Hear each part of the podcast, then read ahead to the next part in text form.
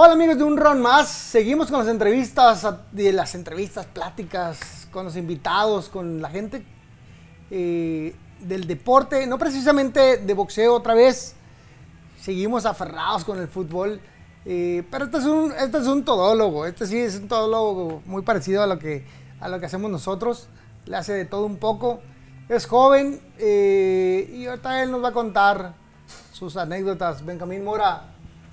Champ, muchas gracias, muchas gracias por invitarme. Oye, mucha gente se pregunta, Benjamín Mora, quién es, qué hace. Cuéntame, ¿qué, qué, hiciste en los últimos años? Bueno, pues yo soy entrenador de fútbol eh, profesional. Estuve trabajando en Malasia durante siete años. Los últimos siete años me fui a, Malasia a jugar, a entrenar a un equipo de primera división. Y, bueno, eso eh, fue como un doctorado, una maestría para mí en la dirección técnica porque pues me ayudó a crecer, me ayudó a enriquecerme de, muchos conocimientos en la cuestión de futbolística y de lo que era yo capaz, ¿no? ¿Y tu último torneo de qué fue? Mi último torneo, eh, Champions League. Jugamos la Champions League de Asia. De Asia. Sí. ¿Y estás listo para hablar de todo? ¿De todo? Por supuesto. Vamos a darle.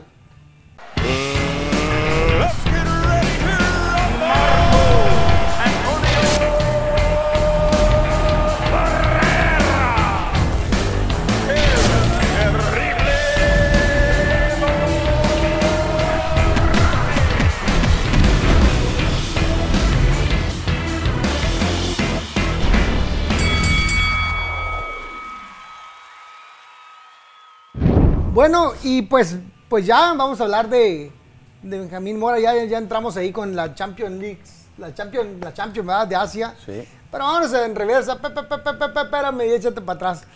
Este. Vamos a hablar un poquito de tu familia, güey, ¿no? Tu familia, tu. Empecemos por, por tu abuelo. Sí, cómo no. No tuve el gusto de conocer a mi abuelo. No. No. No, ah, se, fue rápido. Pero a ver, platicamos de tu abuelo. Bueno, mi, abuelo, don Benjamín Mora Horta, él, eh, él también era un apasionado del boxeo. Sí, sí, sí. Eh, él realmente, su pasión era el boxeo, era empresario, él hacía, hacía boxeo amateur y boxeo profesional. Eh, y también hacía paralelamente lucha libre. Fue uno de los pioneros eh, de la lucha libre en México, junto con la familia Luterot eh, y el señor Francisco Flores en, México. Y, bueno, pues eh, traían las venas el, arte del pancracio, la lucha libre y también el boxeo. Decía mi papá que que mi abuelo lo que ganaba en la lucha lo perdía, en, el box porque ponía sus boxeadores que le gustaban, ¿no? Sus favoritos. Sí, sus favoritos. Sí. a mí me tocó mucho platicar con Benjamín Mora, con don Benjamín Mora, y me decía eso, siempre me decía, no, mi papá, yo le decía, no, papá, no hagas eso. Y aferrado, aferrado, ¿no? Llevó a Pulgarcito Ramos, dice, perdíamos hasta la camisa y, la lucha le iba muy bien. Y el Chavo Casanova. Y perdía todo, ¿no? Este, bueno, pero. Y, hizo. Hacía, hacía mucha lucha libre. Eh, él promovía. Pues a los de ese tiempo que eran. Sí, bueno, pues el, Santo, el, Papá, eh, el Solitario, eh, Gori Guerrero, Los Espanto, gente ya, Huracán Ramírez, Ray Mendoza, toda esta gente eh, pues los ídolos de, lo que era la lucha libre antes, ¿no? Sí, de antes. Que, ya no hay, ya no existe, se terminó. no, están, están. Cambió, cambió. Ha, cambiado mucho, pero sigue, sigue habiendo estrellas, sigue estando el Hijo del Santo. Sí, cómo no. El Rey de Jalisco, está... Eh, sí, pues Blue Demon, eh, hablaban de Rey Misterio Jr. también, que ahí sigue vigente, Místico, toda esta gente que, es, que son los que están vigentes. Pues eh, mi abuelo no tuve el gusto de conocerlo, eh, pero siempre lo conocí por lo que mi padre me hablaba de él y por lo que la gente eh, hablaba de él, los viejos del, deporte del, boxeo y de la lucha libre que lo conocieron, siempre me hablaban muy bien de él. Fíjate que acabo de estar en, en, Pachuca Hidalgo Y hay un gimnasio que se llama Benjamín Mora. Benjamín Mora. Benjamín Mora. Mi tía Alejandra, la hermana de mi padre, cuando eh, su esposo era gobernador de, Hidalgo, sí, eh, hicieron ese gimnasio en, nombre a la memoria de mi, de mi abuelo. Un gimnasio. Es de boxeo, ¿no? Es de boxeo, es de boxeo, es de boxeo. Y, y, sí, no lo conozco, pero lo he visto en fotografías. Sí, sí, es de boxeo. Y, era apasionado, era apasionado. Yo creo que eso es lo que yo heredé de mi abuelo y mi padre. Y, eh, yo como Benjamín, tercera generación, eh, pues yo creo que la pasión nos ha movido siempre, ¿no? Pepe, pepe, espérate, tantito. Échate para atrás. Vamos con eh, tu, tu señor abuelo este, falleció muy joven. Sí. Desafortunadamente, pues, pues ya no está. luego entra tu papá, ¿no? Se queda tu papá al, frente del, negocio. Sí. Ya trabajaban juntos. Eh, mi abuelo le mandaba a mi padre a hacer funciones a Veracruz, a Orizaba, Jalapa, eh, Pachuca, Tulancingo, muchas plazas pequeñas para que se fuese fogueando mi papá en la promoción de lucha libre. Desde los 15 años mi papá era promotor de lucha libre, se aventó a, ese ruedo, a hacer estas funciones de, lucha libre con, superestrellas. Y pues nada, lo guió en el camino de la promoción. Mi papá tenía un don para, para promover lucha libre desde chico y mucha experiencia. Entonces hizo un camino muy bonito en la lucha libre mi papá, tanto en México como en Pachuca, como en Veracruz. Eh, en Puebla también eh, promovió muchísimo, en Tijuana obviamente tuvo una época maravillosa, eh, fue también uno de los únicos o primeros promotores que se aventaron a hacer funciones en Estados Unidos, en Los Ángeles, en el Olympic Auditorium, ahí hicieron una función del Santo contra el Negro Casas, un campeonato mundial, y pusieron hasta las lámparas el, el Olympic. El Olympic, fíjate, yo le platicaba mucho a tu papá que que yo boxeaba en los 80 y en, en, el, en el gimnasio del auditorio y las funciones serán el viernes. Que los mismos viernes en el auditorio eran la función de lucha libre. Entonces, terminamos de boxear, de, participar en la amateur y nos subíamos ahí y nos daban chance de meternos y siempre veíamos las, las, peleas finales. Que está la lucha final. De ochenta y tantos, ¿no? Ochenta y tantos, que era eh, el hijo del santo contra Negro Casas. Sí el hijo del santo. Silver King, Cato Kun este, Tornado Negro. Tornado Negro. ¿Te acuerdas de esa? Máscara contra cabellera, campeonato. No, nos tocaban. Y el auditorio lleno a reventar, toda la gente emocionada. Sí, sí, tuvo una muy buena época mi papá en la lucha libre.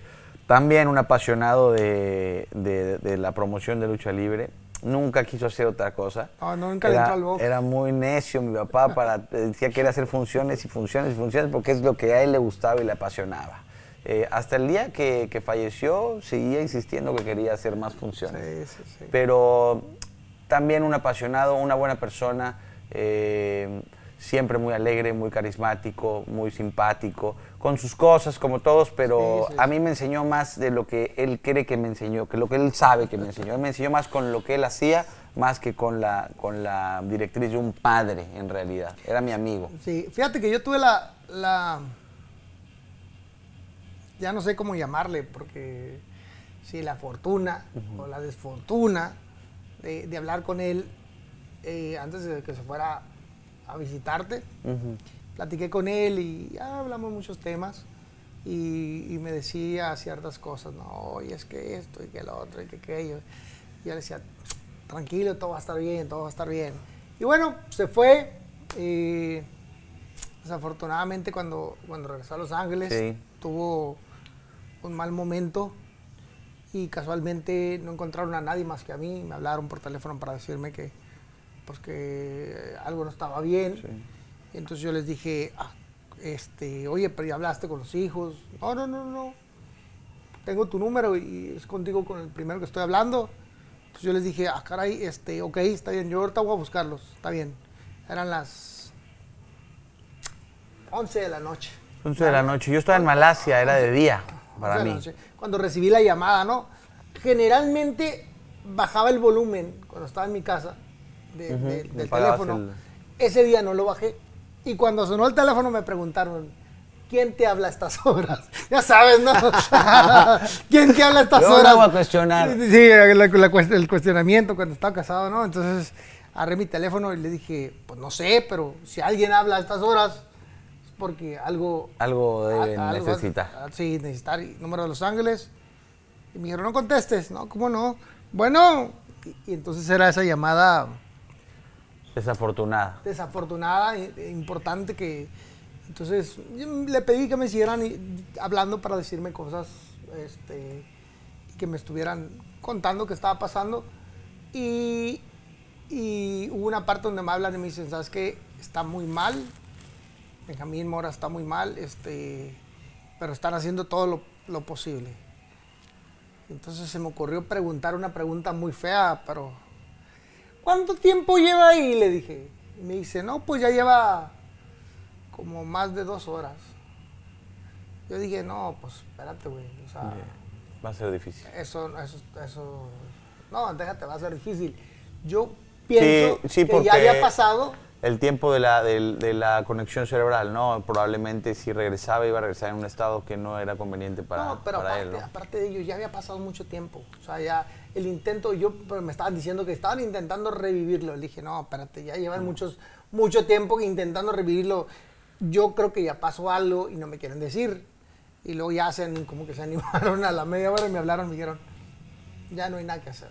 Le dije, uh, tuve que dar la mala noticia y, tuve que hablar a tu... Sí. Yo creo que, eh, y, perdonen todos ustedes, déjenme contarles que Benjamín Mora era mi suegro, entonces era, era el tema de la conexión porque estaba, estábamos ahí este, preocupadones y aparte era mi amigo, antes de ser mi suegro era, mi amigo. Un buen amigo. Él te quería muchísimo. Era, era muy simpático. Ahorita contaremos unas historias de él. Este, Era muy simpático. Este, de hecho, una vez más, de un jalón así yo peleaba en Monterrey y le hablo a Benjamín y le digo, Benjamín, eh, siempre a él le hablaba de, tú, ¿no? ¿no? sé por qué, porque siempre a los... Porque era muy jovial, ¿eh? él era, muy jovial. sí. a los adultos siempre les hablo de, a los más grandes que yo les hablo de usted. Y él, él, siempre le hablaba de, tú, ¿no? Benjamón, este, ¿qué andas haciendo? Saqueando en, en Puebla. Oye, Benjamón, necesito un favor tuyo. Sí, dime, ¿qué, qué necesitas? ¿Sabes qué? Le dije, pues voy a pelear en, Monterrey, sabiendo yo que era un buen promotor de, lucha libre, pero era un buen promotor, sabía hacer todo el trabajo y yo estaba encerrado entrenando. Le digo, ¿sabes qué?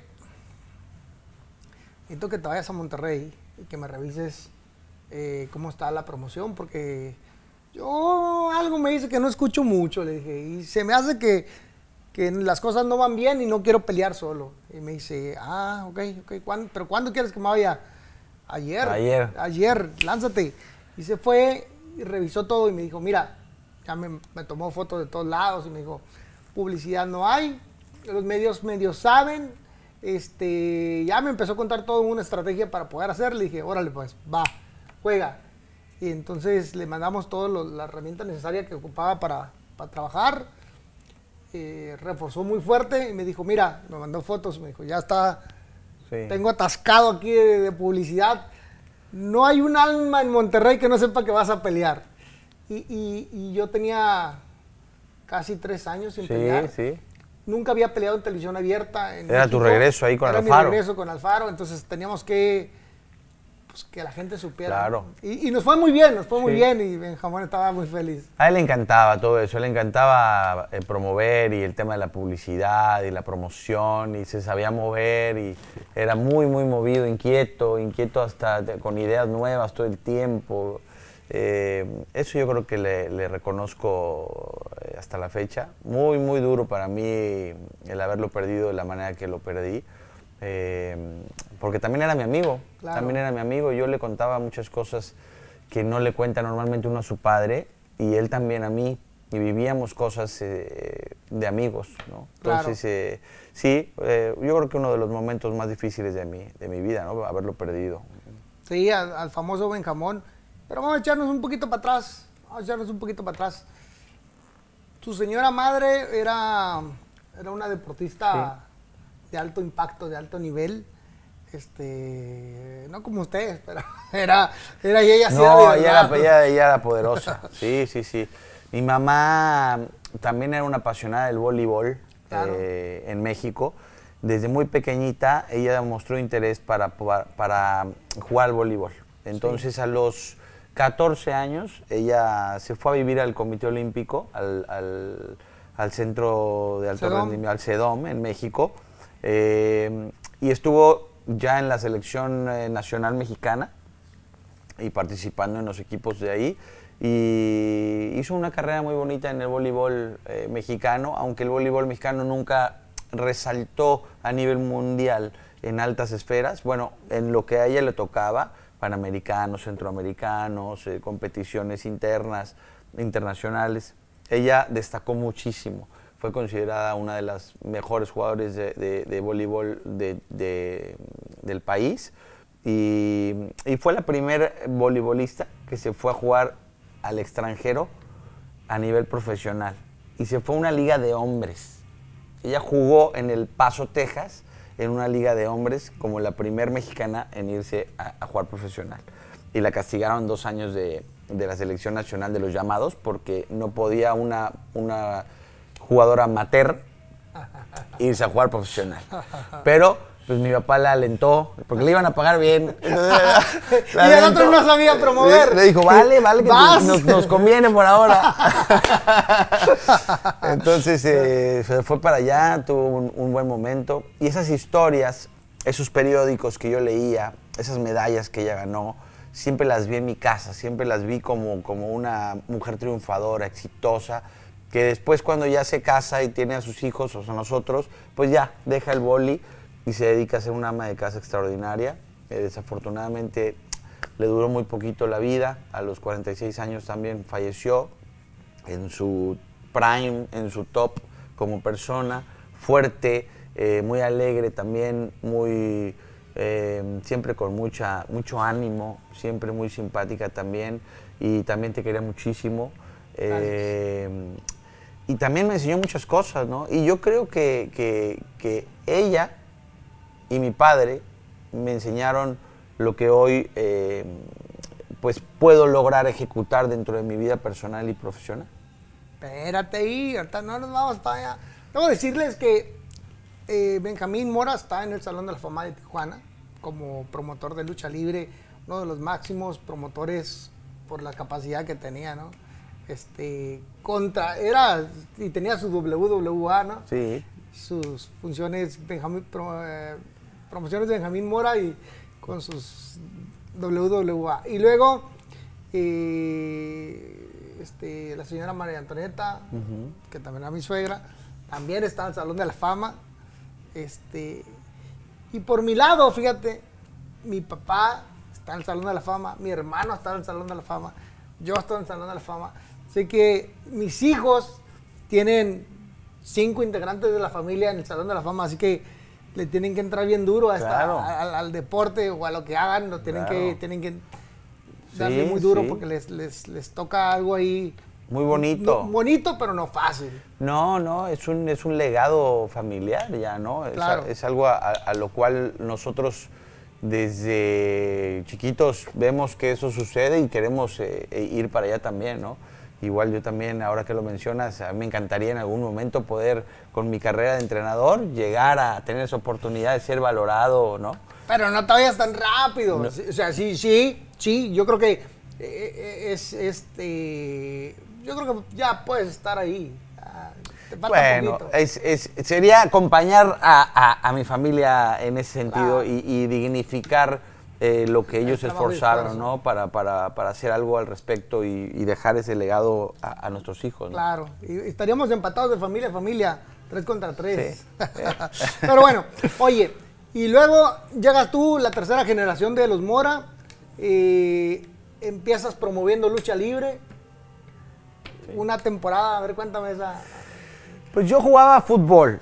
Yo jugaba fútbol y después eh, me retiro joven porque pues no la hice de futbolista. Era más, era pues porque era muy vago, mano. Era muy vago y, además era bueno entre los malos, ¿no? Y era malo entre los buenos. Entonces ya cuando me tocaba competir a un nivel ya de alto rendimiento, me costaba trabajo y además este, pues mi vagancia y mi, y mi libertinaje que tuve siempre como, como, como chaval, pues no me permitió eh, llegar a esos procesos de, de futbolista profesional. ¿no?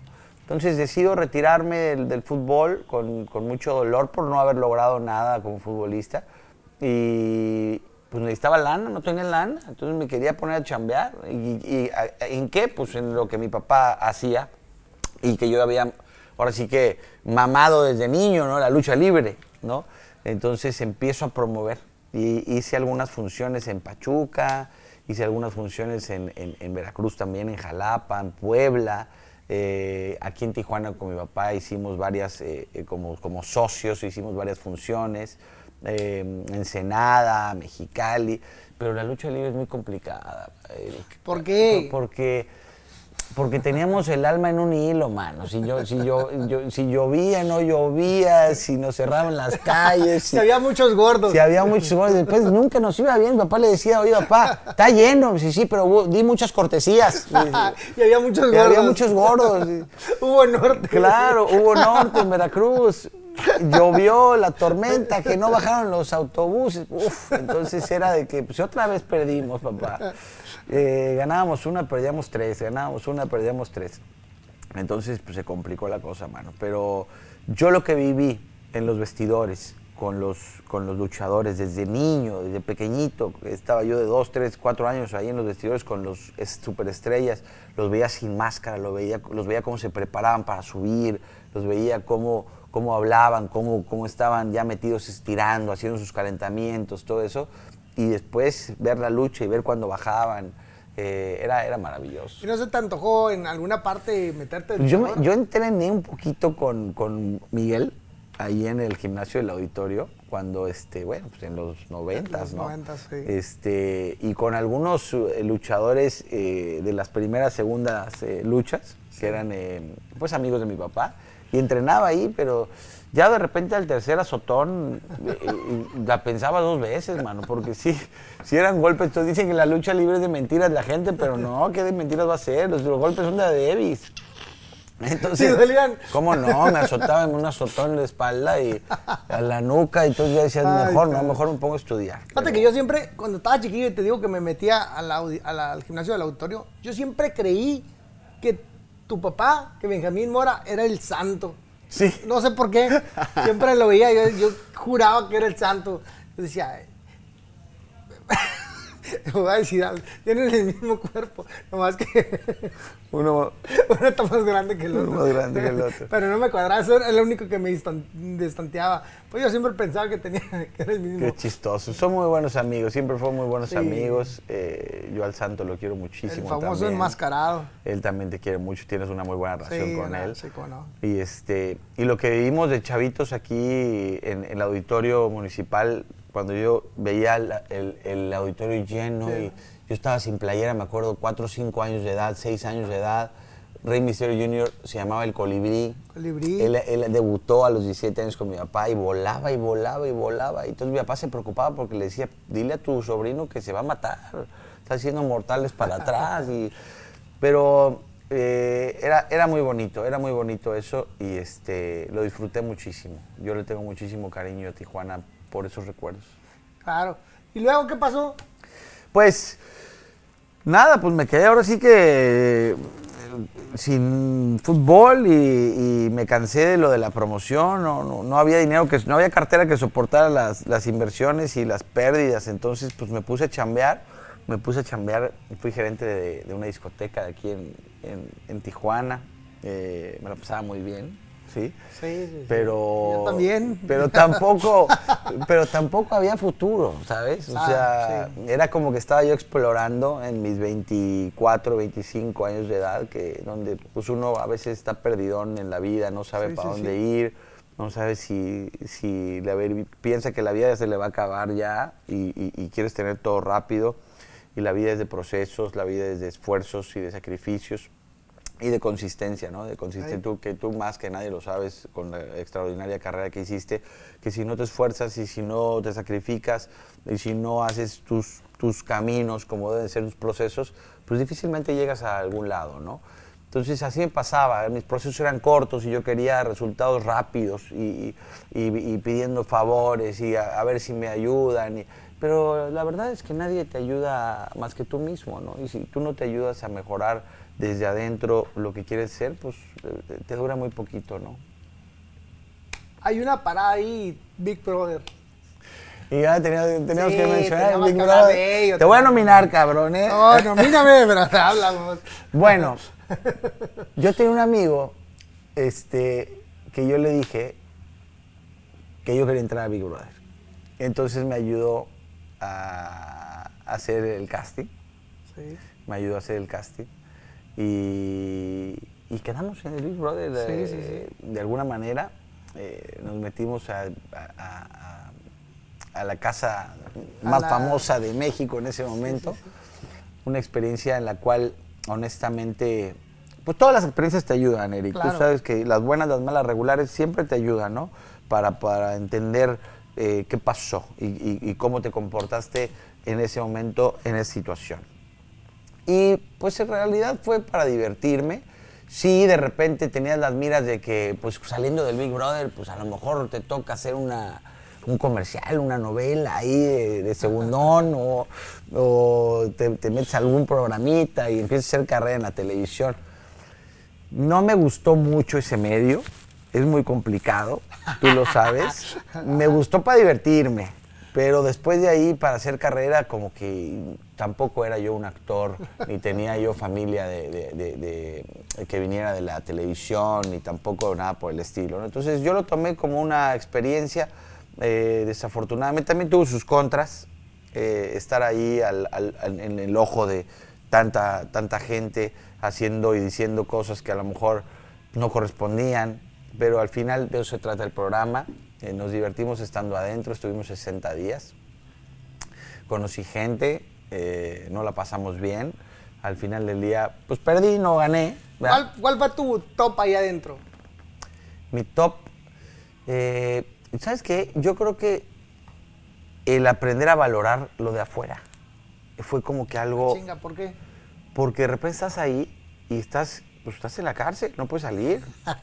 No puedes salir. pero, pero, pero, pero estabas vigilado, estabas encerrado con un montón de gente. No dormían encerrados en celdas, comían lo que querían, sí, tomaban. Pero, son 60. Eh, yo tuve 60 días.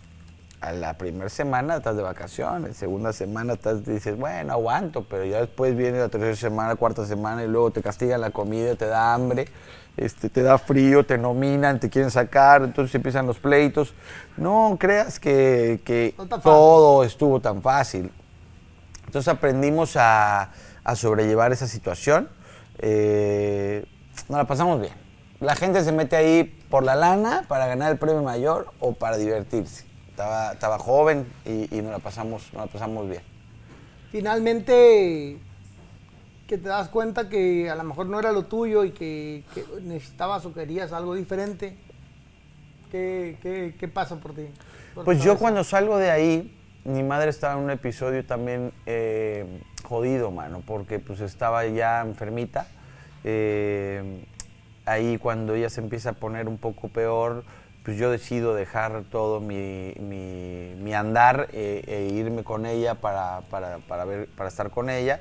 Y ahí cuando mi madre fallece, eh, desafortunadamente, fue cuando yo hago un parteaguas en mi mente, en mi, en mi corazón, en mi vida y en mi madurez.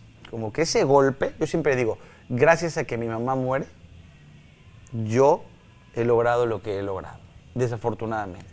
Porque el sufrimiento y el dolor de la pérdida tan, tan, tan abrupta de decir, ya no tengo a mi mamá ahora, ¿y ahora qué hago? Y entonces ahora sí te tienes que poner las pilas. Y en ese momento yo estaba ya saliendo con la mamá de mis hijas, con mi esposa, y me dijo un día, si tú no te pones las pilas, yo también te voy a, dejar en algún momento, porque yo quiero a alguien con futuro, que, sea prometedor, que, que, sea una persona eh, bien a vida y que, que haga algo por, por, por sí mismo. ¿no? Entonces ahí fue cuando dije, bueno, ya perdí a mi madre, ahora voy a perder a la mujer que, con la cual quiero estar y después qué voy a perder, ¿no? Voy a perder todo lo demás si sigo eh, esperando, ¿no? Y postergando el meterme a, Y dije, ¿qué es lo que me gusta? El fútbol. ¿Te gusta el fútbol y, y cuándo empiezas, cuando ya actúas sobre el pensamiento? De decir, ya tenías la claridad, ya tenías la idea. Sí. Desafortunadamente estaban pasando cosas no muy buenas a tu mm. alrededor. ¿Y en qué momento dices, ahora sí, acción? Fíjate que fue algo muy importante porque para ser, eh, yo no sabía qué quería hacer, si quería ser promotor de futbolistas, si quería ser entrenador, si quería ser preparador físico.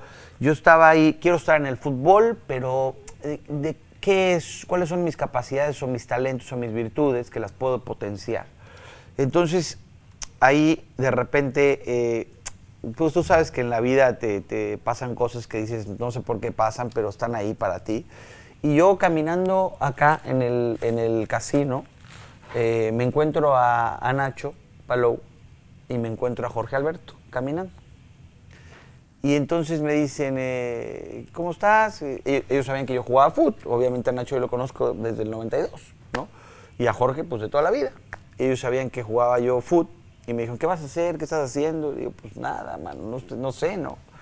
Y me dijeron, ¿por qué no eh, agarras un equipo de, de sub 5, niños de 5 años. Y dije, ¿y qué les enseño? No? O sea, no sabía ni por dónde empezar. Pero no tenía chamba, no tenía... Y dije, bueno, voy a probar a ver si esto es lo mío, ¿no? Me voy a entrenar un equipo de sub 5 y yo quería renunciar a la semana. es que me da risa porque yo me acuerdo que andabas con tu libretita, tu, tu silbatito. Yo quería renunciar a la semana, no me hacían caso los niños, cabrón. y, todos unas pirinolas viendo para todos lados. Yo decía, no, ¿cómo le voy a hacer, man? Pues fui creciendo. Nacho trae la escuela del ENDIT, eh, de Escuela Nacional de Directores Técnicos acá a Tijuana, y me ofrece y me dice, eh, vente y estudia la carrera de entrenador para estudiar la carrera de entrenador yo tenía que haber terminado mi preparatoria, la cual no la había terminado por vago. Y entonces pues me tengo que meter a cursos para hacer el examen Ceneval, ¿no? Ese Ceneval que te avala para la preparatoria. Eh, me costó mucho trabajo, no entendía nada ni de química, ni de matemáticas, ni de física, ni de nada de eso.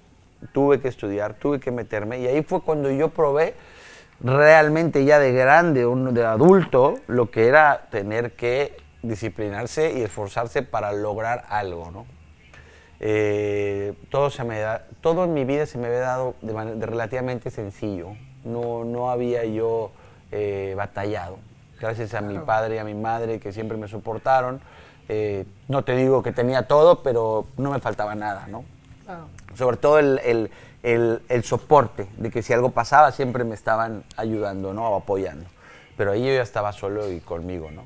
Entonces, eh, me dedico a estudiar, saco la carrera de entrenador, mientras en ese lapso de dos años y medio yo dirijo, hola, dirijo sub 5, sub 7, sub 9, sub 11, sub 13, sub 15, sub 17, tercera división, sub 20. Y entonces todas las categorías de fuerzas básicas, eso fue como las horas vuelo de, prueba, error, de experiencia que tuve para saber que esto era lo mío, ¿no? Ya con el título en mano, ya habiendo dirigido muchísimos partidos en las fuerzas inferiores y en el fútbol base, pues ya decido que quiero ser entrenador profesional, ¿no? y, quiero dedicarme al profesionalismo. Y fue ahí cuando empiezo mi carrera de, de entrenador. Terminaste tu carrera de entrenador aquí en la ciudad de Tijuana, ¿no? Sí, Sí, a estirones y empujones. Híjole, durísimo, durísimo, pero fue el inicio en donde pues mi esposa me ayudó muchísimo con ese apoyo, mi familia, eh, inclusive pues mi madre ya no estuvo ahí para, para, observar todo esto, pero mi papá pues me ayudó mucho en eso. Y fíjate que yo no sé si a ti te pasó cuando estabas empezando el boxeo, pero a mí me pasó algo como que yo ya sabía que yo iba a llegar lejos, pero no sabía cuándo y no sabía cómo. Pero yo tenía la certeza de que lo voy a lograr. Esa mentalidad de, decir, como sea, lo tengo que lograr. Como sea, tengo que llegar y así me tarde dos, tres, cuatro, cinco, diez años, pero no voy a descansar y voy a lograrlo. Pues mira. Con esa motivación de poder hacerlo, ¿no? Sí tenía claridad con muchas cosas que he querido. hoy, hoy, por la experiencia que tengo, sé que si quiero algo, tengo que luchar por ello. Y tal vez, tal vez lo voy a lograr. Tal vez me tarde un poquito más, un poquito menos, pero lo voy a lograr.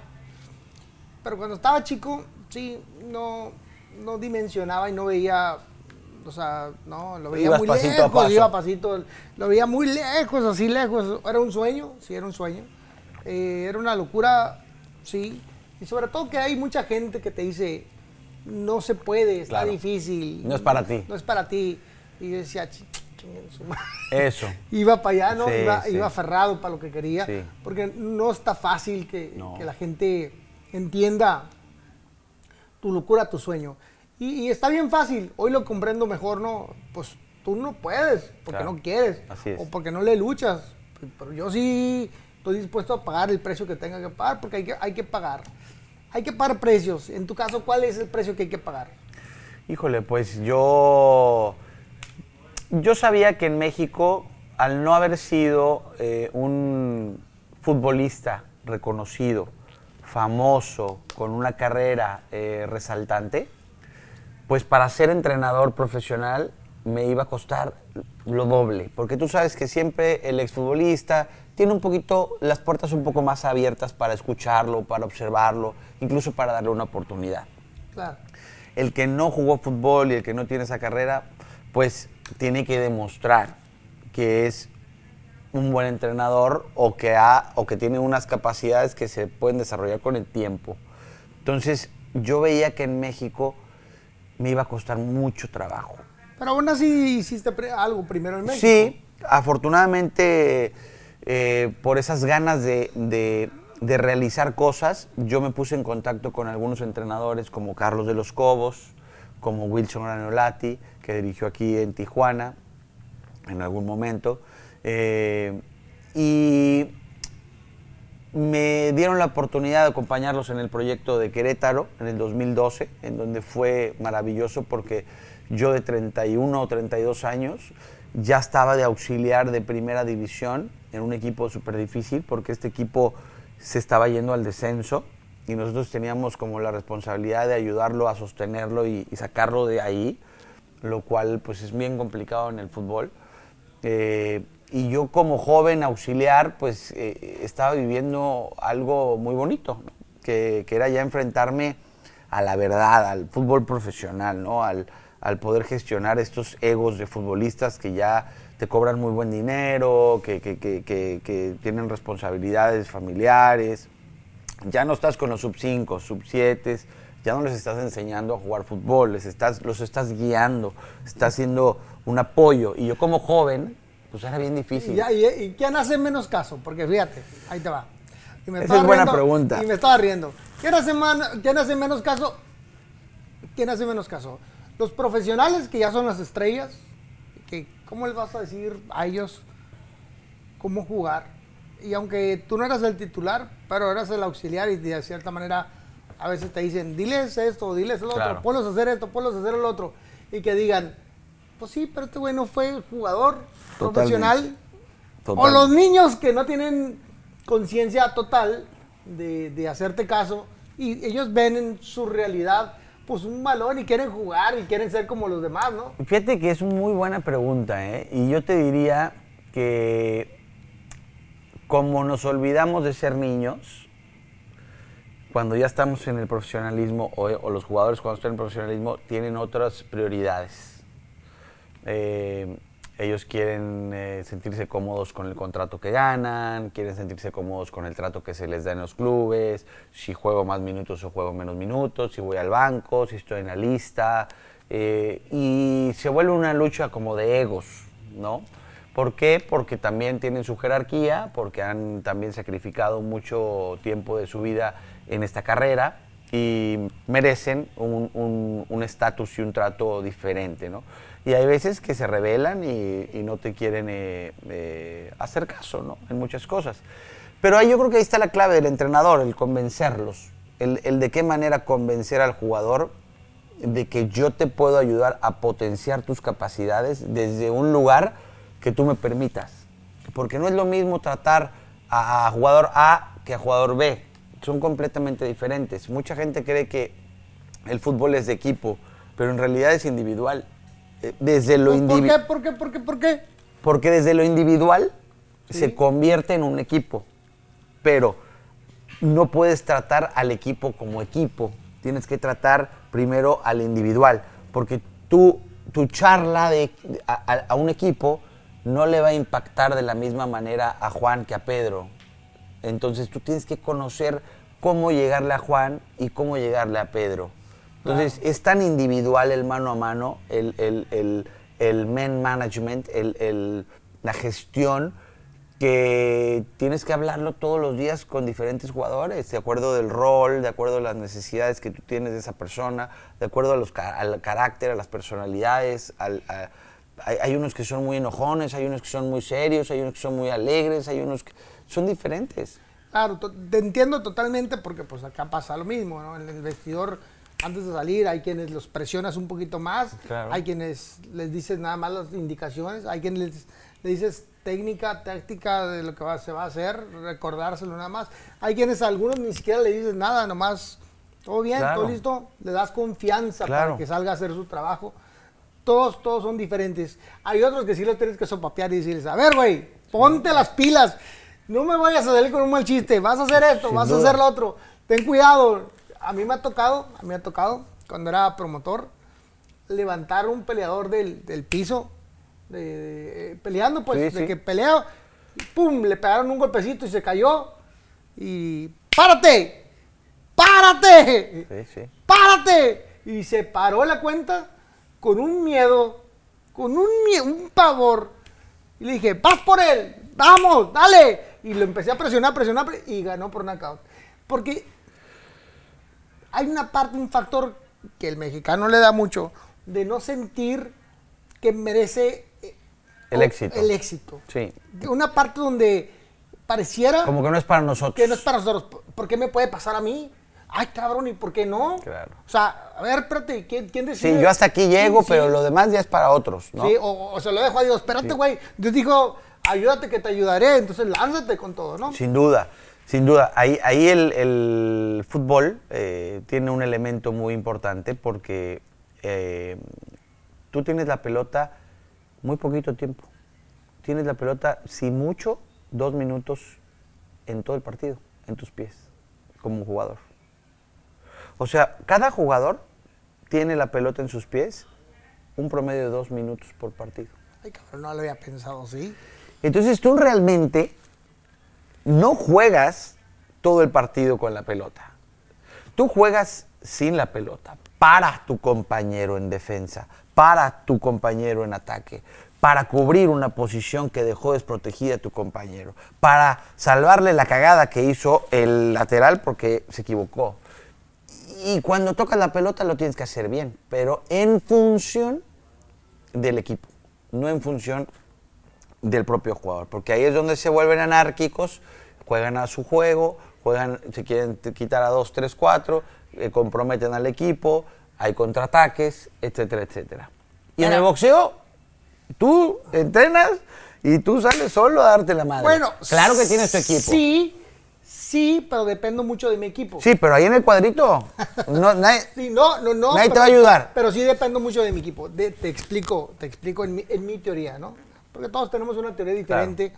Este, en mi teoría dependo mucho de mi equipo, de sentirme bien físicamente, de sentirme bien mentalmente, de sentirme bien con, con, las combinaciones correctas que necesito en el momento preciso. Las instrucciones. Las instrucciones de que me digan, Eric, eh, te estás equivocando, estás haciendo esto, ¿no? Varias veces me tocó escuchar que me decían, Eric, te están llegando con la derecha porque cometes este error y no alcanzas a regresar rápido con la mano izquierda.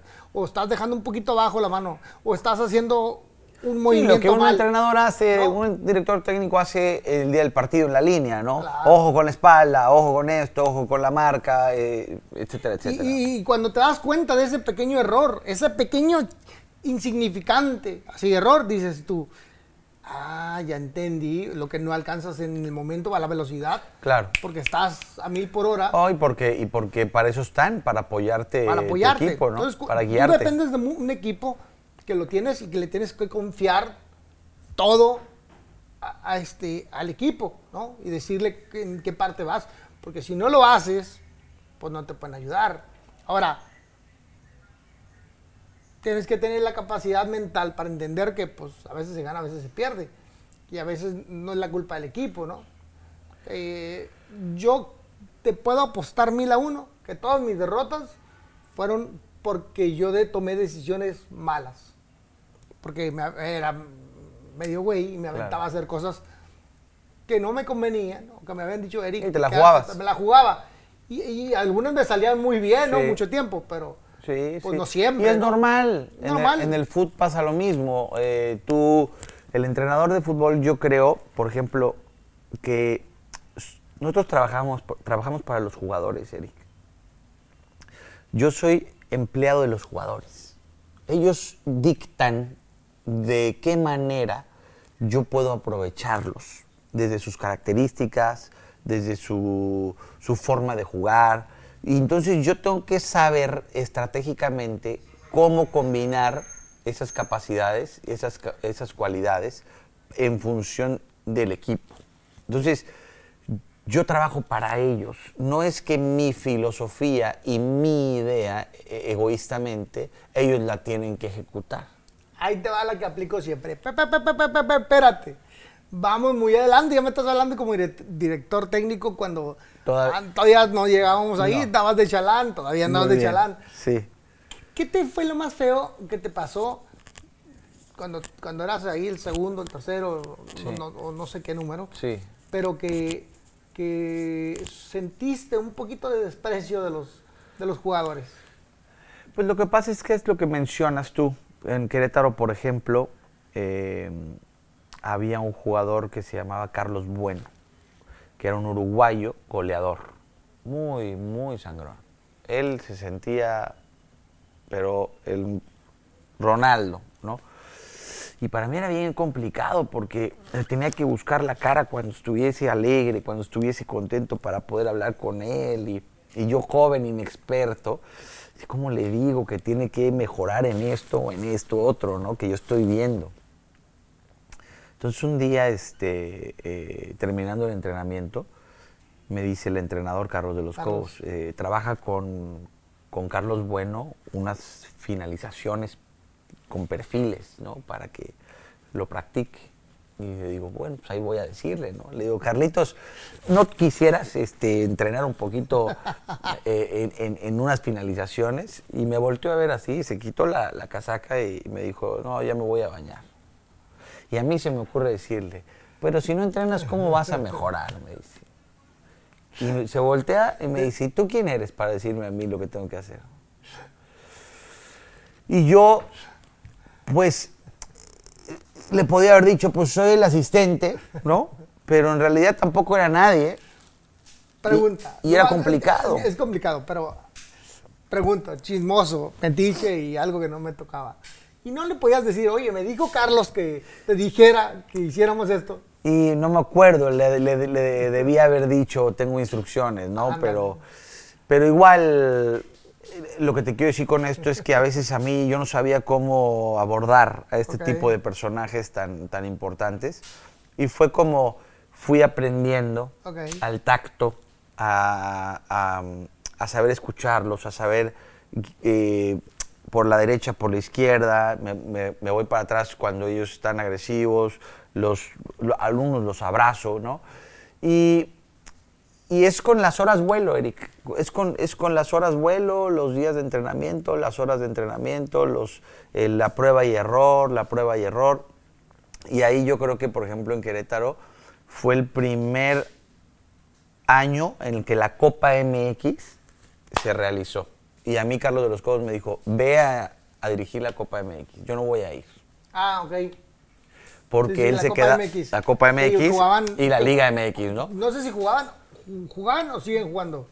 Eh, ya no, por ahora no. Por ahora no. Pero la jugaron bastante tiempo. En ese momento eh, para los de boxeo, para los de boxeo, claro. que, porque todos saben de fútbol, ¿no? que jugaban la liga normal. Sí, y, paralelamente, paralelamente jugaban la se hacía la Copa MX, ¿no? Entonces que servía... intercalado. Claro, servía como para darle minutos a los muchachos que no tenían minutos en la liga, para debutar muchachos, para, para, para hacer... ¿Cómo se le llama que, los de segunda pasaron a, primera?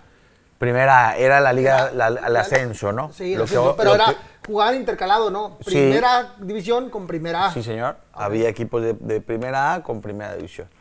Entonces, este, yo lo voy a dirigir ese, ese, ese, y entonces voy a Veracruz. y me enfrento con Veracruz, con David Patiño, entrenador.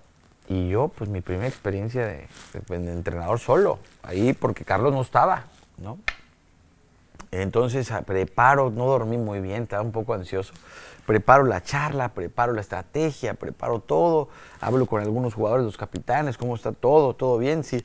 Bueno, cuando salimos a calentar, yo me quedo en el vestuario y me empiezo a marear. Y me empiezo a marear. Y con un calor en Veracruz, adentro del túnel del, del, estadio Pirata Fuente, un calor sudando así y empiezo a marearme. Y me empiezo a marear, digo, ¿qué me pasa? ¿Qué me pasa? Se me empieza a nublar la vista. Yo dije, me voy a desvanecer acá. ¿Y qué era? Pues yo creo que nervios.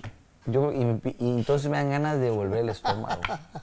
Y ahí me voy al excusado, y me dice un jugador, ¿qué te pasa? Le digo, no, todo está bien, pero estaba yo muy nervioso, pues porque de alguna manera tienes la responsabilidad, claro. tu primera experiencia en la línea ahí, eh, queriendo dar un buen resultado, queriendo que las cosas te salgan bien. Ganamos 3 a 0 contra Veracruz de visita, nos fue muy bien, y ahí fue cuando dije, sabes que esto me encanta, esto me encanta y, fue una adrenalina muy, muy bonita. Lo, que se siente estando ahí en la línea de cal, pues es, maravilloso porque son 95 minutos mágicos que estás en otro en otro lugar, estás eh, fuera. Te, alucinaba, te alucinaba. Sí, sí, sí, y, sí y, me sigue pasando. Bueno, terminó la experiencia ahí en, en, este Querétaro. En Querétaro, 2012. Después de ahí, pues fíjate que nos echan, porque no, nos, no, le fue bien a Carlos, y entonces nos echan a todo el cuerpo técnico, y me quedo ocho meses sin chamba. Ocho meses sin chamba, en donde pues yo, pues en realidad estábamos buscando a ver qué pasaba, ¿no?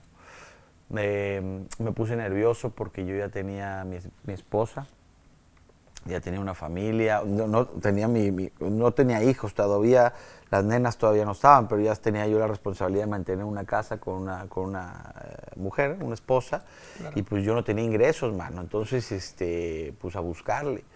Fue muy complicado porque yo ahí empecé a, probar lo que significaba ser entrenador, ¿no? De que te corrieran, no, auxiliar, ¿no? En un cuerpo técnico, no como primero, pero igual sentí feo cuando nos corrieron. corrieron a todos. Nos corrieron a todos.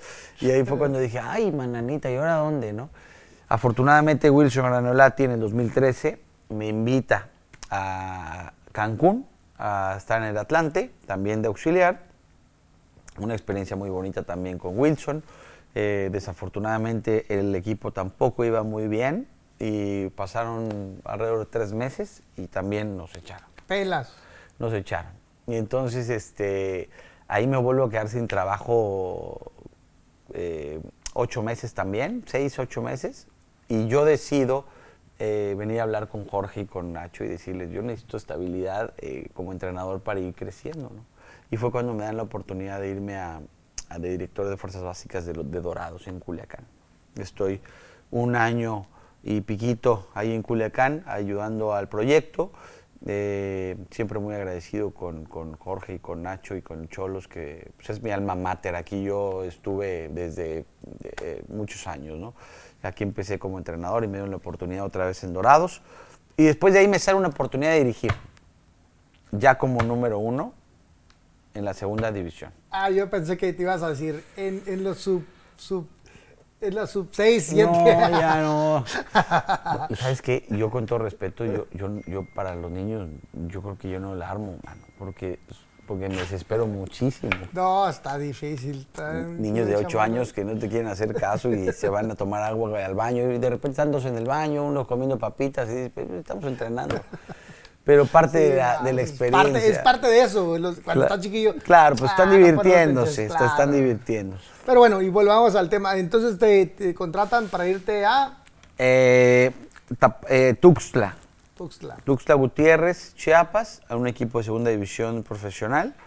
Y estoy ahí eh, el año, dos torneos, y nos, va muy bien. Nos va muy bien, metemos a semifinales al equipo desafortunadamente termina el, torneo y les quitan la franquicia a los dueños y pues nos quedamos otra vez sin chamba, ¿no? Eh, volvemos a retomar pláticas con los dueños y abren la franquicia de Tapachula de cafetaleros en, en Tapachula. Y me invitan a mí, también de auxiliar. Ahí soy auxiliar otra vez de Carlos de los Cobos y después de ahí de Gabriel Caballero. Eh, termina y ahí me invitan a ir a Malasia. Malasia, ¿no? Se oye, se oye lejos, se oye desconocido, se oye, eh, pues, ¿dónde Malasia? ¿Dónde Malasia, no? Este, y en el fútbol, pues, con todo respeto, pues, no, no es, no es Europa. No, no, no, definitivamente. no es Sudamérica, no es Centroamérica no es Norteamérica, es, eh, es, difícil, pero pues andabas pateando botes. ¿Qué pensaste? Pues fíjate que yo tenía, gracias a mi papá y a mi mamá que me hicieron nómada, o sea, yo fui a vivir a 25 casas y a 15 escuelas, entonces, eh, pues no me daba miedo el reto de salir a buscar la posibilidad a donde fuese, ¿no? Yo conozco a Martín Prest, un argentino que es promotor de, futbolistas, y, me dijo que estaba trabajando en Malasia para un príncipe y que me iba a buscar una posibilidad para ir al, equipo filial, al equipo B de, ese, equipo, ¿no? Pasaron mucho tiempo, pasaron tres años más o menos entre dimes y diretes, pláticas, eh, reuniones, hasta que él se estableciera y tuviese la fuerza para poder recomendarme y yo tuviese la experiencia para poder ir. ¿no? Y en el 2015, noviembre de 2015, me hace una llamada y me dice que se abre la posibilidad de ir al segundo equipo. Y este. Y voy al segundo equipo, gracias a la invitación. Yo le digo lo mismo que me acabas de decir ahorita. ¿Dónde está Malasia? Me dice, Malasia, ¿dónde está?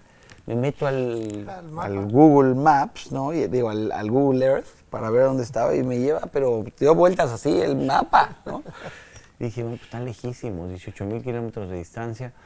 No conozco la cultura, no conozco el idioma. Eh, bueno, el idioma es malayo bajasa, que es un idioma local, pero el inglés también se habla.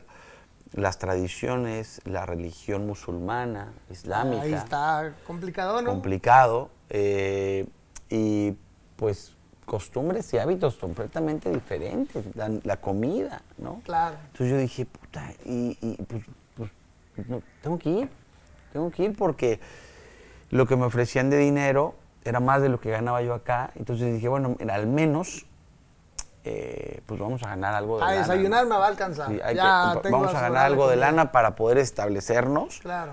Eh, que era algo que yo venía sufriendo con, la, con Querétaro, con, con con Atlante, con Tapachula, que, que pues era muy poco a la lana y apenas estaba sobreviviendo en este negocio, ¿no? Claro. Y allá dije, bueno, al menos voy a tener una experiencia en donde pueda yo capitalizarme un poquito, establecerme un poquito para mi familia, ¿no? Ya tenía mi hija, que también me impulsaba a pues hacer cosas diferentes, ¿no? Y a intentar, pues es que los valientes nunca se arrepienten de ser valientes. Tu hija la, la, la, la que dice la mexicana chingona. Mexicana chingona. Esa, esa mera. Tenía seis meses la canija. Este, y fue mi motivación total, ¿no? Llegar allá y poderle demostrar a mi hija que su papá podía hacer cosas importantes. Llego allá y olvídate, mano. La verdad es que muy complicada la llegada porque pues no entendía yo muchas cosas de la cultura, ¿no? O sea, ellos rezan durante el día tres, cuatro veces y se paran los entrenamientos, se tienen que ir a poner su ropa de rezo. Y era como que adaptarte a todo eso, ¿no? Y lo primero que hice fue conocer al príncipe, al, dueño del equipo, y lo cual me dijo que él, él, me traía para cambiar la mentalidad de los malayos, para tratar de hacer eh, de ellos unos mejores futbolistas y que la mentalidad latina, sudamericana, centroamericana, eh, eh, de fútbol la pudiera yo trasladar a Malasia de alguna manera. exigencia y disciplina. ¿no? Pierdo los primeros cuatro partidos. Pierdo el primero, digo, ay, nanita, pierdo el segundo, ay, pierdo el y pierdo el cuarto. Entonces yo le dije a, mi mujer, ¿sabes qué? Yo creo que volvemos a hacer maletas, porque aquí, si vuelvo a perder, no me van a aguantar mucho. Y el quinto partido ganamos. Ganamos 5 a 1 el quinto partido y después tuvimos una racha, Eric, de 14 partidos sin, sin derrota. Sin derrota. El primer año que estoy allá. El equipo empezó a jugar muy bien, establecimos bases, jugábamos de una manera que agradaba a la gente, agradaba al príncipe y surge la oportunidad del primer equipo. Y el príncipe no lo pensó, me dio la oportunidad, eh, lo cual estoy eternamente agradecido con él porque de no ser nadie, de ser un joven, 36 años en ese momento, eh, pues me dio la oportunidad de estar en ese equipo tan grande, que es el equipo más grande del sureste de Asia, el equipo más millonario, el equipo más impactante, ¿no? Eh, me costó trabajo, me costó trabajo adaptarme a, tanta presión. ¿Cómo se llama el equipo? Johor Darul Tatsim, el JDT se abrevia. Es el equipo del príncipe, en donde pues eh, el príncipe ama el fútbol y es su pasión, es su, su juguete más preciado porque, porque le pone todo el corazón y toda la, la, mentalidad y toda la pasión y toda la inversión para que podamos hacer cosas importantes. El equipo ya venía ganando cuando yo llegué, ya venía ganando, pero lo que hicimos nosotros fue fusionar los triunfos con un muy buen espectáculo, con un muy buen fútbol. Al principio no le gustaba cómo ganaba el equipo, ganaba como muy aburridón, apretado, uno a cero, no había mucho espectáculo. Y cuando nosotros llegamos, empezamos a jugar mejor, empezamos a golear, empezamos a, a, plantar otras semillas de, de, acuerdo al, al, funcionamiento más agradable a la vista. Entonces el príncipe se enamoró de, lo que estábamos haciendo, yo también, y fusionamos tan bonito que pues estuvimos siete años. Tu primer año después de cuatro juegos, pelas, te mandan al primer equipo, sí. empiezas ahí, ahí vas, ahí vas, ahí vas, ahí vas. ¿No te daba frío que te dieran las gracias? Sí, cómo no. Por un mal momento. ¿Cómo en tu primer año. Sí, cómo no. Porque yo, el príncipe tenía dudas. Porque el príncipe sabía que yo venía del segundo equipo. Y tú sabes que en el fútbol voltean a ver y dicen, ¿quién es? ¿El del segundo equipo? Mm, pues, eh, a ver, está joven, a ver, no tiene mucha experiencia. Siempre fue mucho la incertidumbre de qué podía hacer yo, ¿no? Entonces, me costó mucho trabajo porque yo tenía, imagínate, tenía en el equipo 14 seleccionados nacionales de Malasia. Era, ahora sí que el equipo es el equipo más importante. Entonces, tenía al capitán de la selección nacional, al capitán del mismo equipo, que era el mismo, y eran bravos, eran bravos, bravos, porque... ¿Se dejaban influenciar? Sí, sí, pero al mismo tiempo tenían como que su, su rechazo ante... Su reserva. Su reserva ante el entrenador este joven, que a ver cómo me convence, porque pues yo lo... Sí, sí, sí. tiene la cara como que no es muy bueno. Me veían, de, me veían de lado, me veían de lado, me hicieron la vida imposible en varias ocasiones. Afortunadamente, y esto lo digo con toda humildad, teníamos muchas bases para, para, para trabajar eh, sustentablemente, ¿no? con cimientos, ¿no? desde lo físico, desde lo mental, desde lo emocional, desde, desde la estrategia, el desarrollo de la planeación de la semana. Fuimos a trabajar de manera bien ordenada y ahí es cuando ellos dijeron, bueno, pues este güey al menos trabaja bien ¿no? y, y, se hacen las cosas bien hechas. ¿no? Entonces generamos un poquito de, credibilidad, de certeza, de respeto Y, y ahí gané la primera liga. Cuando ganamos la primera liga, como entrenador, bueno, la ganan los muchachos, pero como entrenador ahí eh, ya era diferente. ¿Qué piensas cuando, cuando, qué piensas cuando vas a jugar la final? Pues la verdad es que yo no creía lo que estaba pasando. ¿Por qué?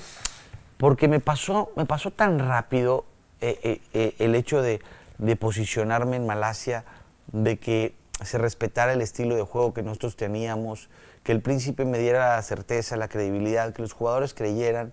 Y yo al verme ahí decir, voy a ser campeón de liga, ¿no? Sí. En primera división.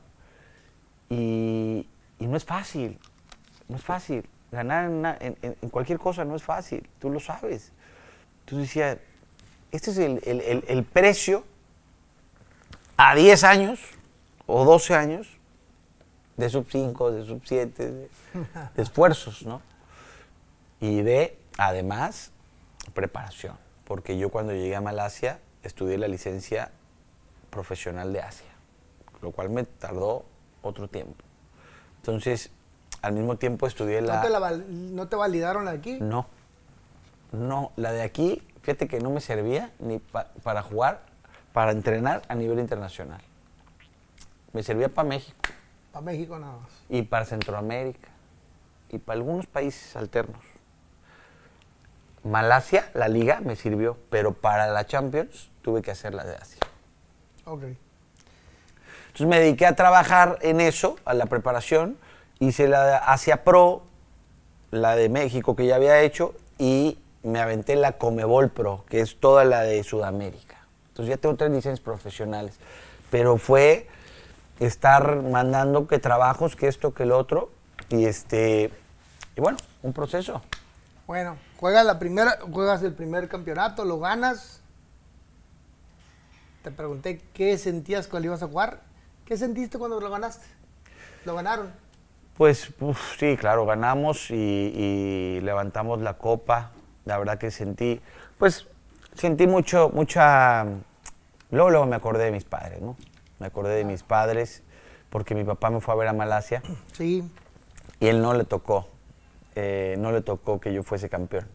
¿No? No, no le tocó. Le tocó cuando me dan el primer equipo. Y a los seis meses que me dan el primer equipo, él, él, fallece. Y yo soy campeón en noviembre. De hecho, él me dice, yo voy a Tijuana, a Los Ángeles, voy a ver a tus hermanas y después de ahí me regreso en octubre o en septiembre y me quedo para, hacer, para que seas campeón, para verte campeón. Y en julio, cuando me llaman y todo, este, pues ya no, no alcanzó a, ver el campeonato. Entonces, lo primero que pienso es, es para ti, papá, ¿no? Y, para mi esposa, y para mi familia, y para mi madre. la mexicana chingona. Y para la nena que estaba este, conmigo en la cancha. no era la mexicana chingona? Eh, pues creo que ya. En ese año justamente fue cuando fue mexicana chingona. Sacó el, el videito ese. Este, entonces gano. Bueno, ganamos, ¿no? Pero yo sentí que este era un triunfo mío. Mío por todo el esfuerzo y, y dije, bueno, al menos en mi corta carrera ya puedo decir que gané un campeonato. Ahora a sostenerlo, Carlos. Sí. ¿Qué te dijo el, príncipe? Pues el príncipe, evidentemente, como ya habían ganado anteriormente cosas, es como... Sí, pues, pero eras un experimento, güey, para él. Claro, es como mi apuesta me salió. Sí, ¿no? apostando por algo joven. Sí. Diferente. Él, él siempre me dijo, yo te hice, este, yo te creé, ¿no? Yo, yo eh, tú eres entrenado por mí, ¿no? Y está bien, evidentemente él me dio la oportunidad, me dio... Es que esto, la gratitud, Eric, ante la gente que te da la mano para que tú te puedas desarrollar, es, es eh, eh, tiene que estar siempre. Claro. Porque sin esas personas que te dan ese empujón, que te jalan la mano, que te dicen, órale, aviéntate, y se la juegan contigo, pues, ¿cómo, claro, claro. Entonces, yo le tengo mucha gratitud y le tenía que pagar a él con, con, con lo mismo, ¿no? Con, con, profesionalismo y con disciplina y con eh, ética de trabajo respeto a su club, lo cual siempre lo tuve. Eh, ahora que salí de ahí, fue lo primero que me dijo, siempre respetaste mi club, mi estado, mi gente, mi familia, y, somos amigos, ¿no? Eh, ganaste uno y luego... Pues, y luego fuimos ganando mucho. En 2017 ganamos liga. Eh, después de 2017 ganamos la liga. 2018 ganamos eh, la Supercopa, que es a, inicio de año. Eh, y después ganamos, ganamos cuatro Supercopas, ganamos cuatro ligas y ganamos una Copa de Malasia. En todos, del 2017 al 2022, que, que acabo de, salir. Tu paso por ahí eh, estaba lejos. Primer año, pues es emocionante. Está padre, voy ganando. Segundo año, pues ya se pone así como que yo pienso, yo pienso. Se pone más difícil porque es como, pues todo está muy, muy bonito, muy elegante, pero ¿sabes qué? Siempre se empieza a extrañar a la familia, a, la comida, a los amigos, el entorno. E, es, diferente. Y vivir fuera de tu, de tu país con ideas diferentes, religión diferente. Sí, claro. Eh, tuvimos momentos difíciles eh, como familia, porque no siempre todo fue miel sobre hojuelas. Siempre había momentos en los cuales nosotros eh, extrañábamos. Marlene, mi esposa, extrañaba a sus padres que estaban acá mi hija ya empezaba a extrañar a la abuela, ¿no? Cuando veníamos de vacaciones y después nos regresábamos. Era, ahora cuando vamos a volver otra vez, ¿no? Pasaba un año. No es, por, nada, pero México tiene más sabor. No, me olvídate, México es maravilloso. México es el mejor país del mundo, México es el mejor país del mundo, con la mejor comida del mundo, con la potencialidad de la gente más chingona del mundo. Y el tema es que tenemos que quitarnos un poquito cosas que tenemos en la cabeza de programas de, nuestras tradiciones y nuestras creencias, ¿no? Pero México es maravilloso, por eso lo extrañaba tanto, porque yo sentía mis colores, porque tú te vas a Malasia y todo está bien, pero no tiene la calidez que tenemos nosotros como latinos, como mexicanos. Es diferente. Extrañaba a mis cuates, a mis amigos, a mis familiares, a mis hermanas, que estaban también teniendo su proceso.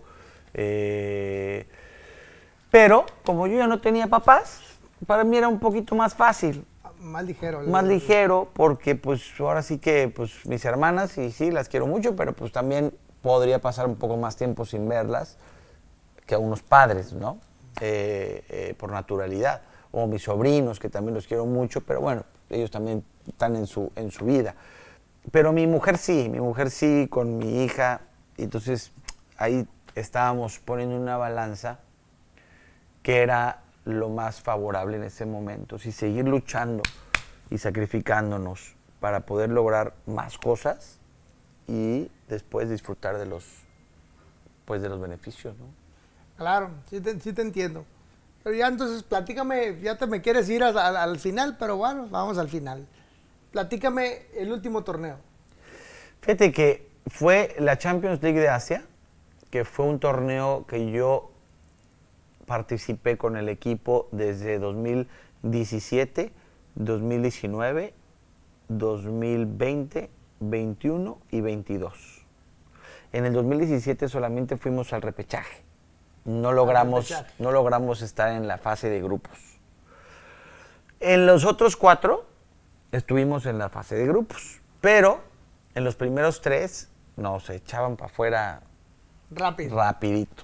Era ¿Quién era el, bueno de Asia? Bueno, nosotros jugamos contra el Kashima, contra Vissel Kobe de Iniesta. Jugamos en Kobe, en Japón, contra Iniesta. Y, después de ahí eh, jugamos contra el Shandong Luneng de China, que tenía jugadores muy interesantes. Eh, y contra muchísimos equipos. En total, en total dirigí 30, 32 partidos de la Champions League en todas estas competiciones. Pero el torneo pasado fue como el más importante porque fue en Malasia. Por lo de la pandemia, el príncipe hizo una petición a la confederación para que la, Champions se hiciera en Malasia, porque nosotros tenemos un estadio de primer nivel. Entonces él dijo, mira, yo pongo mi estadio, yo apoyo con, con la ciudad y todo, pero traigan el torneo acá. Entonces yo dije, esta es la única oportunidad para poder hacer algo más en este torneo, para poder echarle ganas, eh, meterle corazón y, cabeza y poder calificar a la siguiente ronda. Pero nos toca en el sorteo con tres equipos contra el Guangzhou eh, de China, que es un equipo, el primer lugar de China, el Kawasaki Frontale, que el, primer rankeado a nivel asiático como club. me tocaron puros grandotes, ¿no? Puros pesos pesados, Y el Ulsan de Corea. Entonces, este, pues fue una maravilla, fue una fiesta eh, enorme en, el estadio nuestro. A 36 grados jugábamos un calor y una humedad y los japonesitos ya nomás cerraban más los ojitos porque estaban pero cansados, cansados. Y nosotros estábamos fuertes. Entonces logramos tomar ventaja de la, del momento y calificamos a la ronda de octavos de final por primera vez en la historia de cualquier club del sureste de Asia, que nos dio la oportunidad de rankear sesenta y tantos lugares peldaños arriba a todo lo que es la Liga de Malasia y a todo lo que es el país como en el fútbol, en ranking FIFA. Wow. Y eso está espectacular porque yo me convierto en el entrenador eh, más joven en poder lograrlo de la historia, me convierto en el entrenador más con más títulos en, en Malasia en toda la historia, y me convierto eh, en un entrenador muy importante para, para, la liga. Entonces, eso para mí fue pues el highlight de mi carrera en Malasia, ¿no? O sea, este torneo que hicimos récords impresionantes. Párteme ahí. Contándome lo que me cuentas, platicándome lo que me cuentas, ya emocionado, ya vivido, ya paseado, ya haber habido eh, ya habías tenido experiencias, desprecios, eh, oportunidades, ya andabas pateando botes. ¿Te crees que te hubieras perdonado a ti mismo, regresándote al joven que era desmadroso, que, que lo tomaba toda la ligera, que no le ponía, que tenía periodos muy cortos? Lo que me platicabas al inicio, ¿no? Que, que ¿Qué le hubieras dicho a ese joven si no te hubiera dado esa oportunidad de, ese cambio? Fíjate que siempre la gente dice, uno no se arrepiente de lo que hace en la vida, ¿no? Eh, pero sí puedes identificar los errores que cometiste, ¿no? Y puedes eh, saber al final del día, en una retrospectiva de análisis, que me pasaron cosas que me tenían que haber pasado para yo llegar a, este nivel de madurez en mi vida para poder lograr lo que he logrado. Todo pasa por algo, ¿no? Yo no sé si hubiese estado donde estoy si me hubiese disciplinado anteriormente. Yo no sé si hubiese logrado lo que he logrado si mi mamá y mi papá no hubiesen fallecido y me estuviesen cuidando igual como toda la vida. Yo no sé qué hubiese pasado. Lo que sí puedo aprender de Benjamín pasado es lo que no quiero que pasen mis hijas. ¿No? Eh, desde mi experiencia, poder guiarlas a que no vayan por los caminos que a lo mejor a mí me tocó ir. Que tomen decisiones más inteligentes. Que tomen decisiones mucho mejor para su futuro, ¿verdad? Que al final volvemos a lo mismo, Eric yo querré que tomen X decisión y, a lo mejor no es la adecuada en un futuro, ¿verdad? Pero al menos basado en la certeza, en la seguridad de la responsabilidad. Yo fui muy responsable. Yo, eh, como tú bien dices, todo lo ligera y no, no, no, dimensionaba lo que significaba el, el tener responsabilidad. Hoy que di un cambio de 360 grados ya como entrenador, porque hoy soy el más dedicado del mundo. O sea, hasta mi mujer me dice, ya por favor descansa un poco y yo estoy aferrado.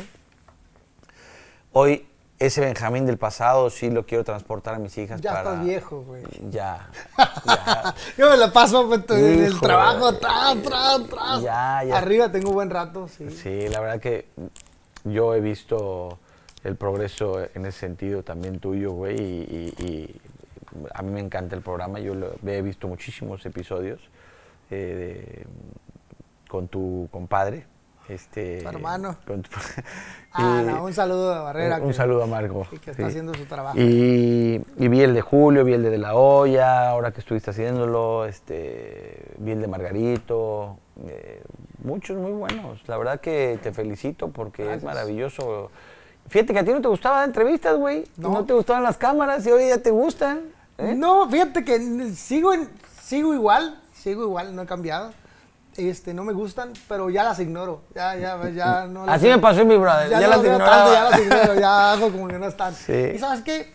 Es que hay una parte donde hay una línea y esto aplica para todo. No nada más para las cámaras, no nada más para, para el trabajo, para las decisiones, para las tomas de decisiones. Eh, hay una parte donde tienes que aventarte al ruedo. Porque no te queda de otra, porque no hay de otra. Es eso o, pues la comodidad de siempre, ¿no? Entonces, yo en la pandemia, yo me ponía a platicar con la gente y me emocionaba y me emocionaba. Entonces, hoy le agarré saborcito, ¿eh? estar de chismoso, platicando y preguntando, estar como un niño tonto, ¿y por qué no? ¿Y por qué sí? ¿Y por qué eso, no? Porque esa es la parte que, queremos transmitir a muchos jóvenes que ven boxeo, a muchos otros que nomás son fans, y que aplica para todo en la vida, no, necesariamente para única y exclusivamente para el deporte, sino como escuela de vida de las cosas son de una manera, son, pueden ser de una forma, sí, y, cuál es el, la llave para el éxito. La, la fórmula o la llave es trabajar, trabajar, trabajar trabajar y trabajar y trabajar. Dedicación. Dedicación, esfuerzo, eh, constancia. constancia. Un sinnúmero de, de, valores, de similares, ¿no? Y en todos los en todos los ámbitos, en el fútbol, como, como entrenador, como jugador, en el boxeo, en la lucha, en, en el toreo, en todas las todas las disciplinas hay algo que das a cambio Sí, sí ¿Qué ofreces? ¿no? ¿Qué ofreces? ¿Qué ofreces? Pues ofreces algo y es tu sacrificio. ¿En qué el sacrificio? Un sinnúmero de cosas. ¿Cuál sería tu sacrificio? Yo, el sacrificio y el esfuerzo son dos palabras que son similares, pero creo que una tiene una tonalidad diferente. Yo, por ejemplo, el sacrificio lo, veo como, como algo que estás haciendo que no te gusta hacer, pero lo tienes que hacer. Sí, ejemplo. Nosotros, los boxeadores, dejamos de... Hay navidades, años nuevos, Esos son sacrificios. Pelas, María, ¿no? O la comida. La comida, no, eh, comer, ¿sabes? tomar agua. Pero entrenar no, por ejemplo. Porque entrenar. No, eso te gusta. Te encanta. Entonces te esfuerzas por entrenar. No tanto, pero sí. Pero bueno. sí. Pero te mantiene bien, ¿no? Yo, por ejemplo, el trabajar, el estar eh, haciendo una estrategia, el estar pensando, analizando equipos, viendo partidos, eso para mí es maravilloso. Es un esfuerzo que hago por ser mejor pero no, no estoy sacrificando realmente nada, ¿no? Lo que sí, el sacrificio es el dejar la casa, el dejar, el dejar tus raíces. ¿También te concentras? No, ahí en Malasia no concentran. Ok. No, no concentran más que cuando vamos de visita, ¿verdad? Ahí vamos en avión o en autobús, paramos en hotel. Pero en casa no, no concentramos, no están acostumbrados a, eso, ¿no?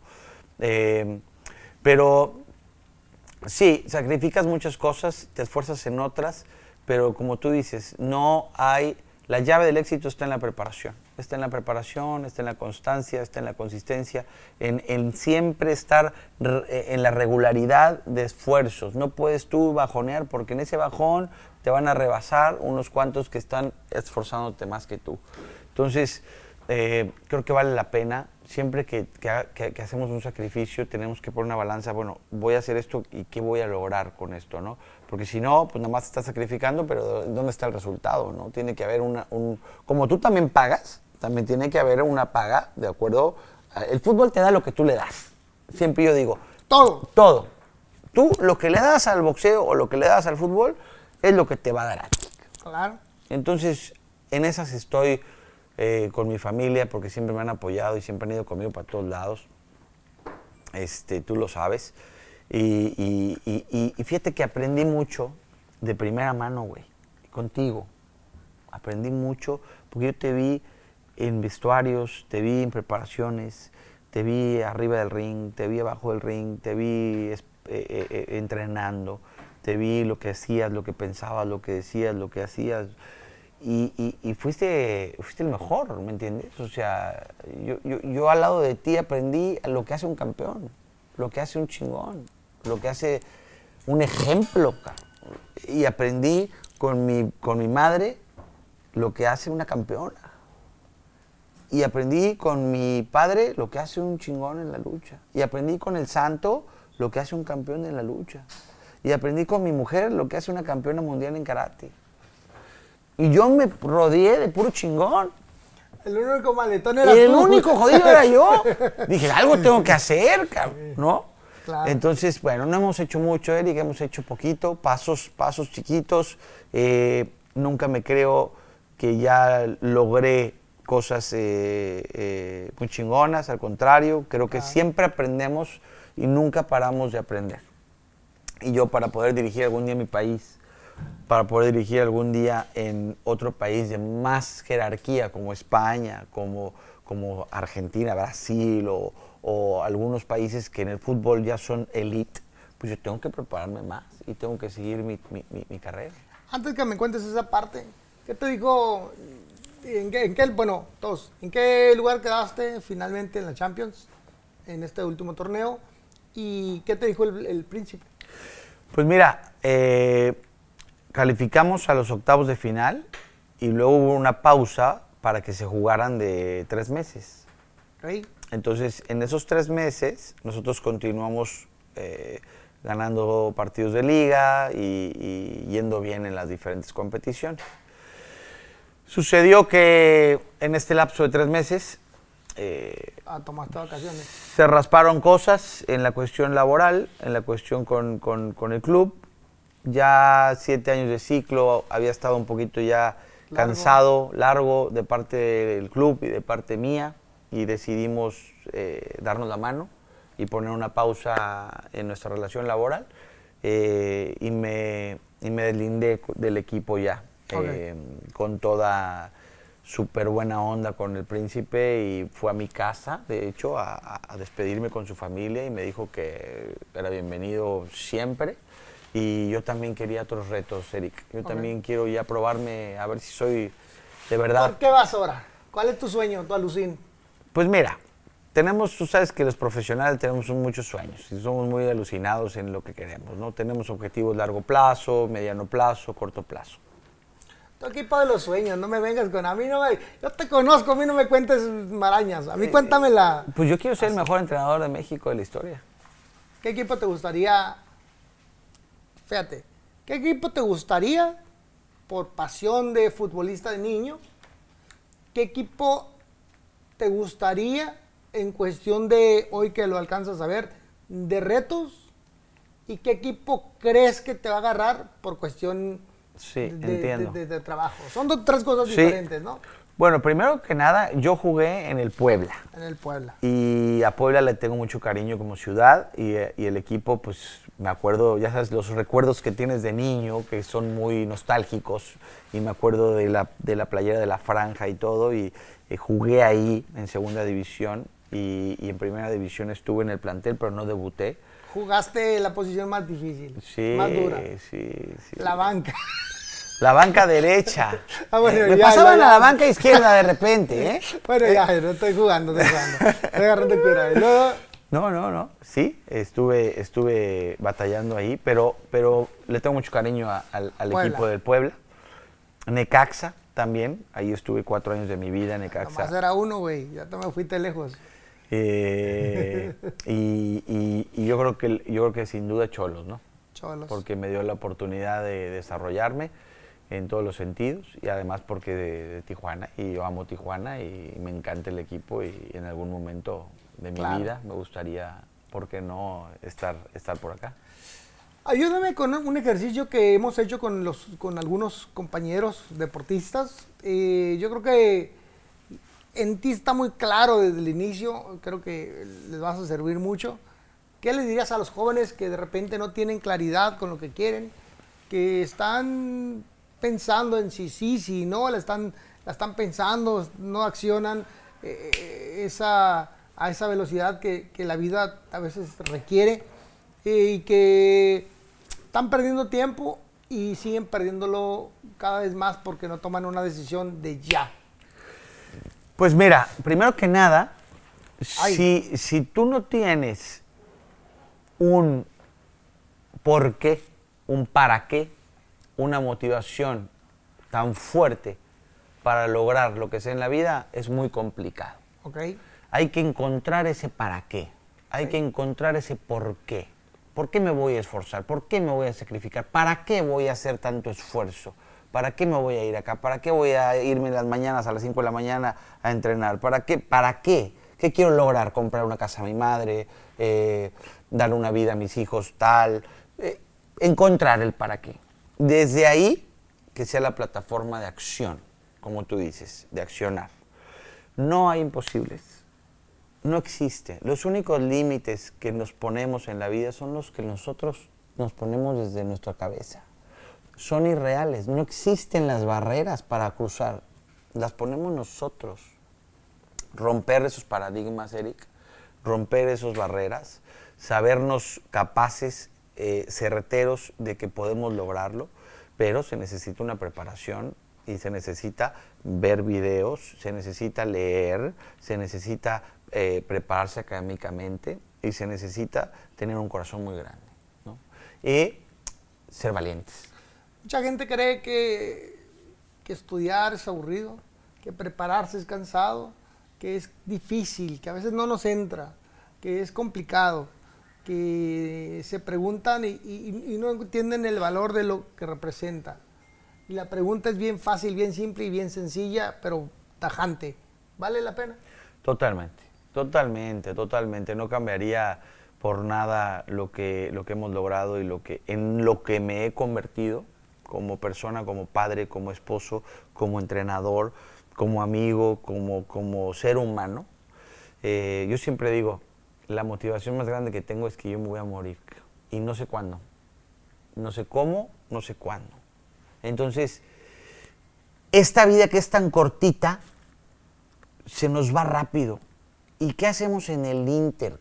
¿Cómo la vivimos? ¿La vives con pasión? ¿La vives con hueva? ¿La vives con, con mediocridad? ¿La vives con, con ímpetu, con alegría? ¿Cómo la quieres vivir? Y así vívela, ¿no? Entonces, a mí me encanta esforzarme porque ¿sabes qué pasa? Si no se sufre, no se aprende, cabrón. Claro. Tienes que sufrir y te tiene que costar trabajo para que lo puedas valorar. Si no, no lo puedes valorar y se desvanece porque no tiene sustento, no tiene cimiento, no, no te costó. Siempre lo, lo, de los padres, ¿no? Que te dicen, cuando te cueste vas a agarrar el valor, ¿no? Y sí es real. Cuando te cuestan las cosas, le agarras el valor. Entonces, yo soy un fiel creyente que no existe la, suerte, lo hablabas hace rato, ¿no? Yo creo que existe el azar, que es el, un, volado y es el juego de acá, de que apuestas rojo o negro, el azar, pero la buena suerte tú te la creas. La buena suerte, ¿cómo te la creas? Creyendo, accionando como tú dices, aventándote. Sí. ¿No?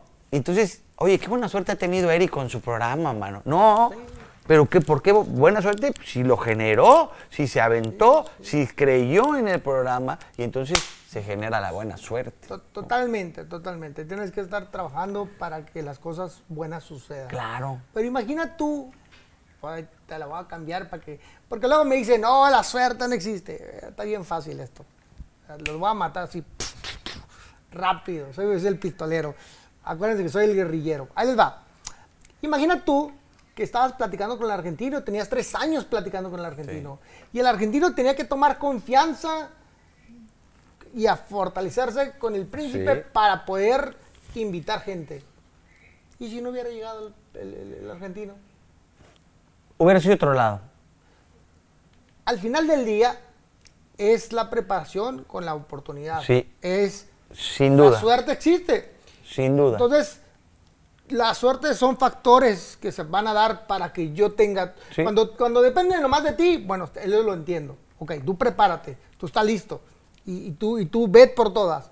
Pero muchas veces mucho, hay muchos factores que influyen para que tú puedas lograr algo. Sí, sin y a veces se dan y a veces no se dan. Sin duda, como que se alinea todo, ¿no? Se alinea todo y estás con, la traes todas. Cuando las traes, las traes. Dale, no frenes, échale muchas ganas. Sí. Porque luego entonces hay momentos que no te sale nada. Sí, sí, es entonces hay que aguantar. Sí, y hay que tener la misma alegría eh, en las dos partes, ¿no? Cuando las cosas no van bien y cuando las cosas van bien, porque a veces eh, es lo que sucede cuando... Qué rápido lo convencí, ¿vieron? ¡Ay, ñeñe! No, no, yo creo que el destino... yo creo que el destino... Fíjate, hay una frase que me gusta mucho que es, el destino es lo que sucede cuando uno no hace nada por cambiarlo. O sea, el destino está, pasan cosas, te suceden cosas, pero tú vas girando a la izquierda, girando a la derecha, frenando un poquitín, acelerando. tú vas caminando ese camino, ¿no? Entonces, yo creo que son de las dos, ¿no? Y, eso es lo que hemos intentado hacer. Claro que sí. Amigos, soy Eric Morales. Este fue una plática con los futbolistas. Se llama Benjamín Mora. Eh, recién regresó de eh, Malasia, fue campeón siete años. Siete años? estuvimos allá. Siete años. ¿Cuántos, ¿Cuántos títulos ganaste? Nueve. Ganó nueve títulos. Sí, porque yo no sé mucho de fútbol. Nueve títulos y No sabe ni jugar, güey. No, no, sí Le doy sus bailadores al vato, pero bueno. Muchas gracias, eh, amigos, y los invitamos a que se suscriban. Soy Eric Morales, el guerrillero, alias el Uyuyuy. Saludos. Muchas gracias, Eric.